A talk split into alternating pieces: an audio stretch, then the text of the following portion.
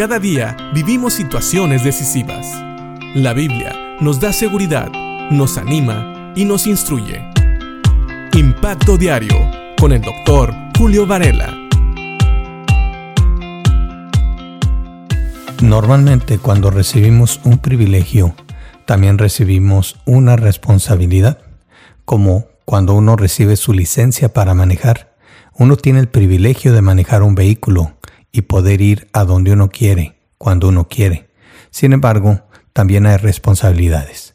Se tiene que pagar por esa licencia. En muchos lugares se tiene que pasar un examen de manejo. Y, sabes, hay muchas otras cosas que conllevan.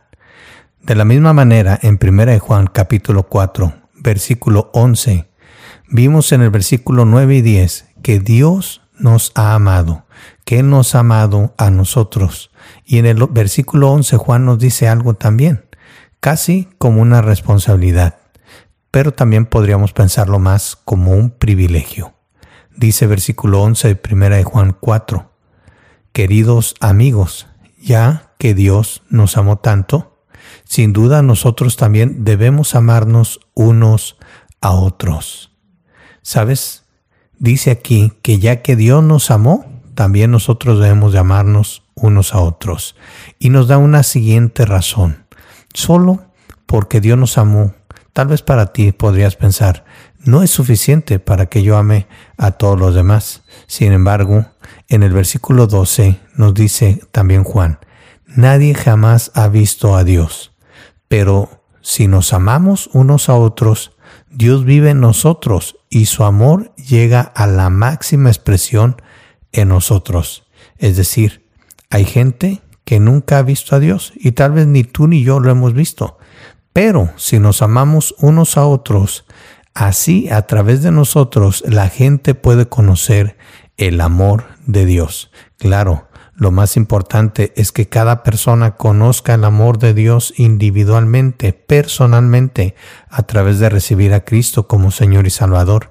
Pero vamos a decirlo de esta manera, tú y yo, cuando nos amamos como hermanos en Cristo, cuando amamos a nuestros hermanos en la iglesia, cuando amamos a nuestros semejantes, nosotros estamos dando un ejemplo de lo que es el amor de Dios, el amor único y verdadero de Dios, el amor incondicional.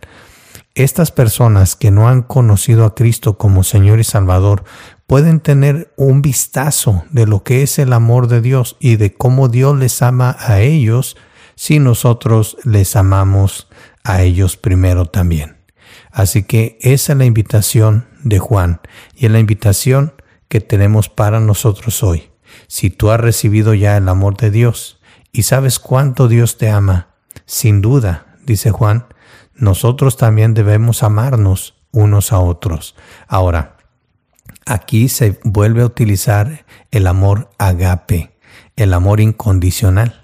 Así que Dios quiere que nos amemos unos a otros, no porque nos merecemos el amarnos unos a otros, sino porque podemos decidir amar a nuestros hermanos y porque de esta manera nosotros somos un testimonio, somos un vistazo de lo que es el amor de Dios y de lo que otros pueden gozar si aceptan a Cristo como Señor y Salvador. Así que tenemos un gran privilegio. Dios nos ha amado primero y envió a Jesucristo a morir por nosotros, y por esa razón tú y yo ahora somos salvos, porque hemos creído en Cristo como Señor y Salvador personal, pero también tenemos el privilegio de mostrar el amor de Dios a aquellos que no le conocen, pero también a nuestros hermanos, para que sigan conociendo y sigan valorando el amor incondicional de Dios, que ahora no se ha manifestado solamente en la salvación,